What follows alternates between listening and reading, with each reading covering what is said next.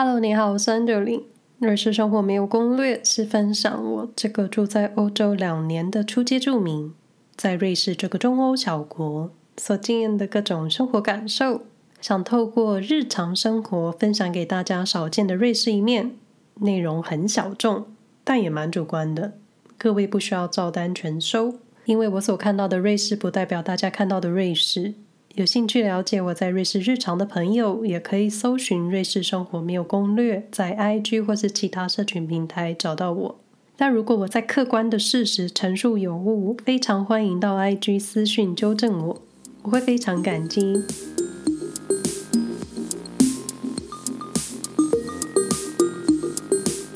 今天想说，在瑞士害怕发生的事。应该说，这件事情发生之后，你会有一连串麻烦的事情要处理。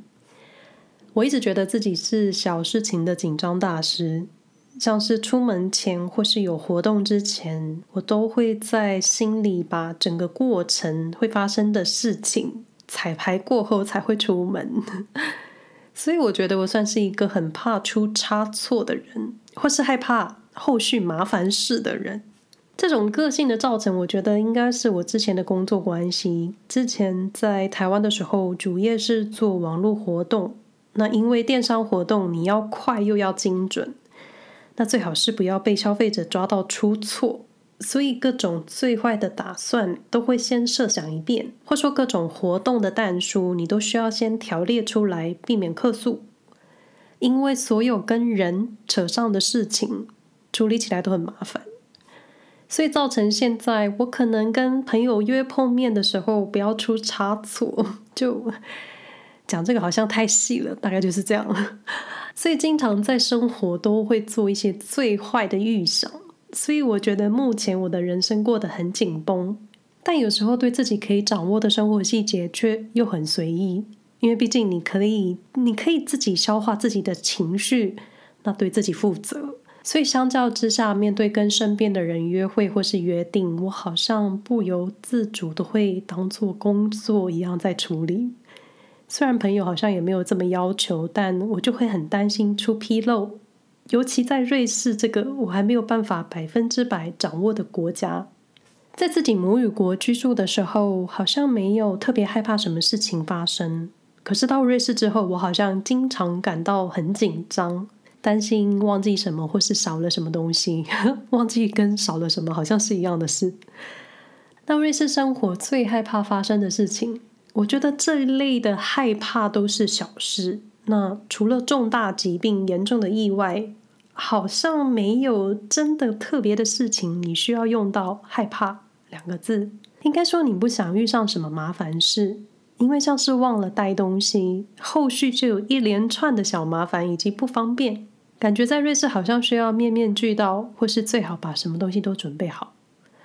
至于为什么会害怕忘记带东西，首先，如果这个情况发生在你出门后没多久，你突然想到忘了带上今天一定要用到的东西，那你路走到一半，你是要折回家拿，还是直接就去搭车？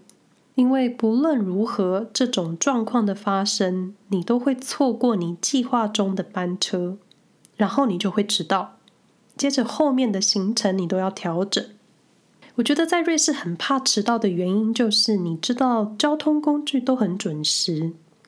一旦所有瑞士住民都具有这个交通工具准时的基本理解，你只要迟到，就表示你的生活规划很差。这是我的解读，所以我觉得住在瑞士让我有一点焦虑，因为在台北的时候，公车不是这么准时，那计程车会塞车，那公车好像真的只有你出发发车的那个瞬间是准时的，后续路程真的就是要看路况，所以在台北的人好像就可以理解你迟到的原因，而且台北的捷运月台永远都是同一个方向。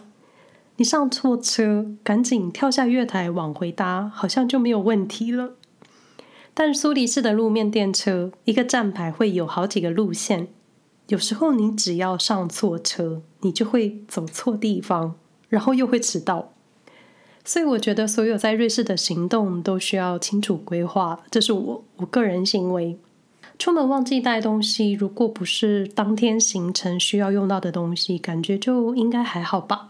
路上可以顺路买到的，我觉得就买。花点小钱，让日子心情轻松一点，不会因为忘记带东西没赶上车，然后你浮躁焦躁一天。有时候钱能解决的事情，真的都是小事。如果是在瑞士夏天，我出门过后最怕忘记的事情，就是关上阳台的门。我们家的阳台是大落地窗的组合，就是你需要把整个玻璃门推开的那一种。我发现瑞士新建的大楼很喜欢大窗户，因为过去的老房子在冬天的时候你需要做好保暖，所以老房子的窗户总会做得特别小。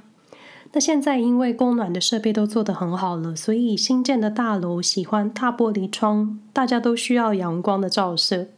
因为一般瑞士的住宅是不安装冷气的，所以在夏天的时候，我们会在阳台开一个小缝。让空间通风，你就会想一个小缝而已，不需要担心什么吧？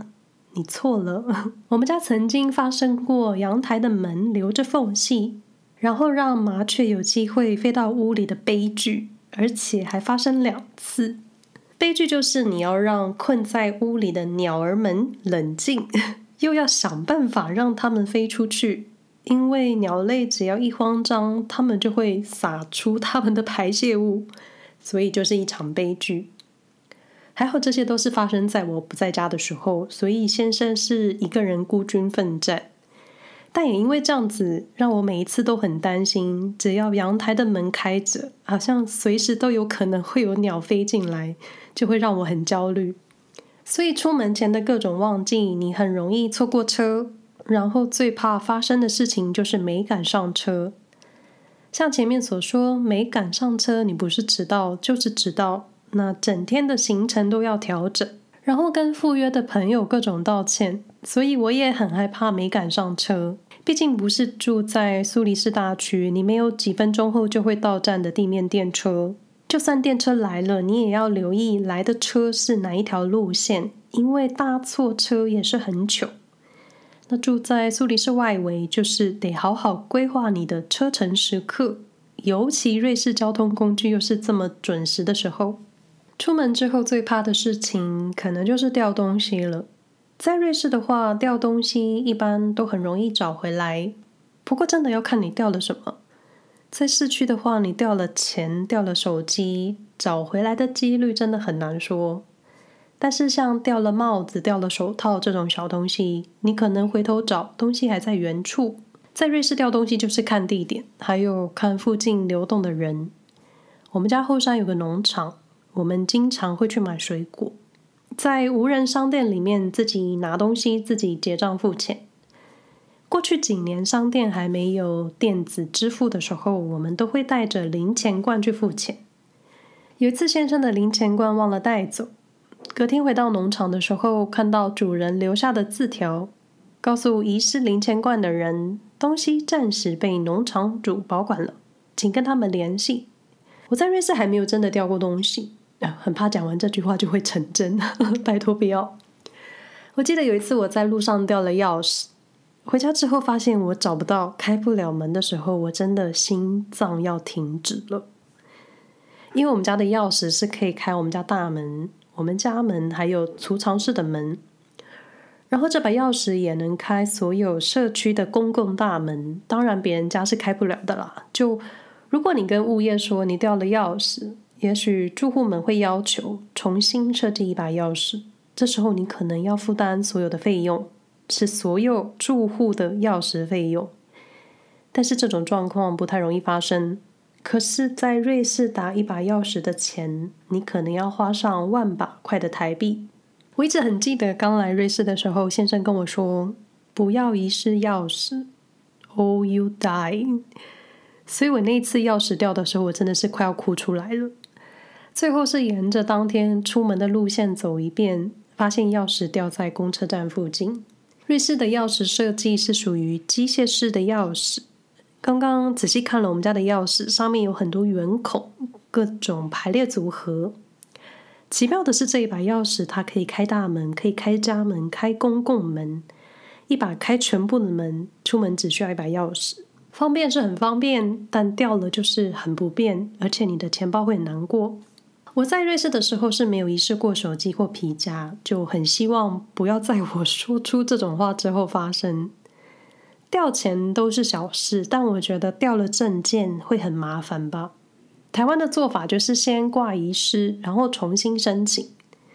这时候总觉得应该要把自己在瑞士的证件号码也背起来，或是抄写下来。因为到现在我只记得台湾的身份证字号，也不知道我瑞士的居留证号码，而且我连我先生的手机号码都没有背下来，全部依赖我的 iPhone。那掉东西或是真的发生什么事情的时候，想想还真的是会很麻烦。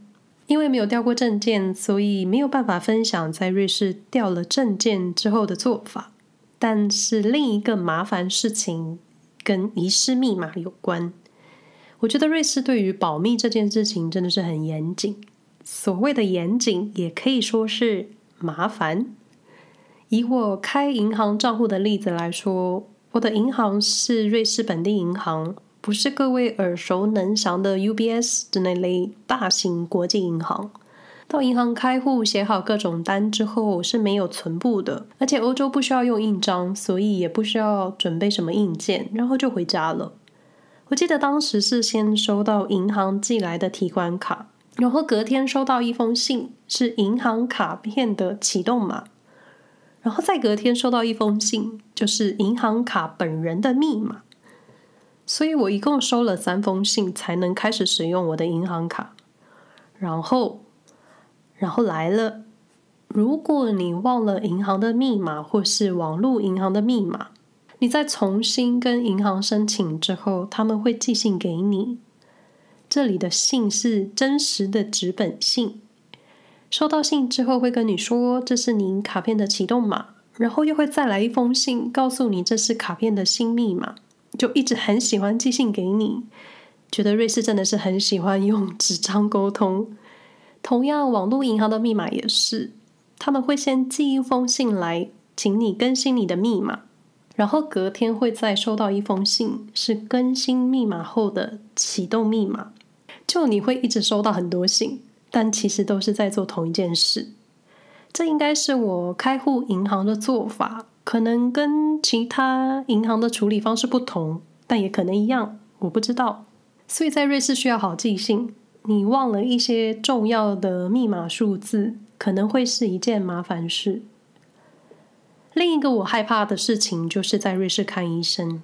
看医生我本身不害怕，主要是在瑞士看医生很麻烦，我就是一个害怕麻烦的人。首先，没有意外不需要急诊的话，你需要预约看诊。当然，幸运的你可以早上打电话，下午就约到。但如果你的医生是很热门的话，你可能今天预约，两个月后才排到你，也就是我。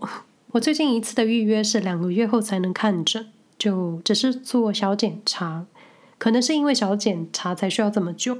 但是这一切就是看你的医生他有不有名，或是他有没有休假。在欧洲，休假是一件很重要的事。医生是可以放心去放长假，不接受预约的。先生曾经因为视力的问题跟眼科医生预约，但他当时约到三个月后才能看医生，我觉得太扯。但这件事情很有可能，除非你执意要给这个医生看，你就得等，不然也可以找其他的医生。那每个人都有自己的就医习惯，见仁见智。另一个我觉得看医生很麻烦的是，就算是你英文不错，但当你解释你的身体不舒服，你很难使用非常精准的英文单字去形容你的不舒服。或医生说到专业的医疗用语，你听不懂，我说我我听不懂，就你告诉我子宫内膜异位的英文是什么？这时候就会觉得在瑞士看医生蛮麻烦的。而且有一次我要去大医院做检查，当时的预约是医院寄信通知我，对，是寄信，不是寄 email，是纸本信，告诉我什么时间去做检查，而不是打电话跟我联系确认我哪一天有空。就是你那一天就要空下来来医院做检查，就没有像台湾这么方便吧？你还可以彼此确认时间。不过我是没有打电话说要改期，也许也没有像我说的这么不方便。但一开始的步骤就是医院直接给你时间，他不会先问你哪一天有没有空。但我觉得大部分的身体问题你在瑞士都能解决。那我最怕的问题就是牙痛，因为看牙不在瑞士的基本健康保险里面，而且牙齿这么重要。就好了，其他身体健康也很重要，但牙齿本身就是一个奇妙的存在，而且各国看牙要价都不菲。台湾虽然有基本健保，但延伸出来的假牙、植牙你都需要自费，所以我才觉得牙齿是一个很奇妙的存在。在瑞士看牙，我曾经在看牙的集数有分享，当时有几颗牙是需要尽快处理，等不到回台湾。所以就花了三四个小时处理三颗半的蛀牙，但收到账单的时候，你还是要咬牙去缴费。人生很难，牙齿也是。当然知道看牙需要自费，我觉得最怕的就是牙医不懂你的痛处，然后没有把牙齿弄好，但牙痛起来又要命。所以牙痛应该是一般瑞士住户在瑞士害怕的事，或是所有人害怕的事。那其实最怕发生的事情就是会造成不方便的事。最近一个最怕的事就是他忘了带手机出门，因为现在瑞士的防疫规定就是进入餐厅你需要有疫苗护照或是确诊之后的恢复证明。这些证明你可以下载跟 COVID 有关的 App。进入店家入座之后，你要脱口罩之前，店员会扫描 QR code 确认。所以你需要随身携带手机，而且手机最好还要保持电量，然后也不能忘记带有照片的证件。但仔细想想，在瑞士发生的事情都是小事，虽然因为小事而烦躁，好像觉得没必要，可是发生的当下，你真的就会气噗噗。到底人生需要周全还是放松的好，还真是两难。而我今天最困扰的事情就是我的鼻塞非常严重，所以就我非常个人的害怕事项来说，就是当我准备好要录音的时候，我的身体状况不允许。所以你们今天听到的内容，声音应该像是泡在水里吧。以上内容不代表住在瑞士的人的立场。我的想法，我的经验，我就代表我自己。如果有时候在节目的过程有听到一些背景声音，像是天空有飞机飞过啊，或是可能有人讲话，有小朋友在玩，那些都是我的瑞士日常。如果你们喜欢我的节目，欢迎分享给你们的朋友。感谢你们的收听，希望大家都平安。那我们下回再说喽，拜拜。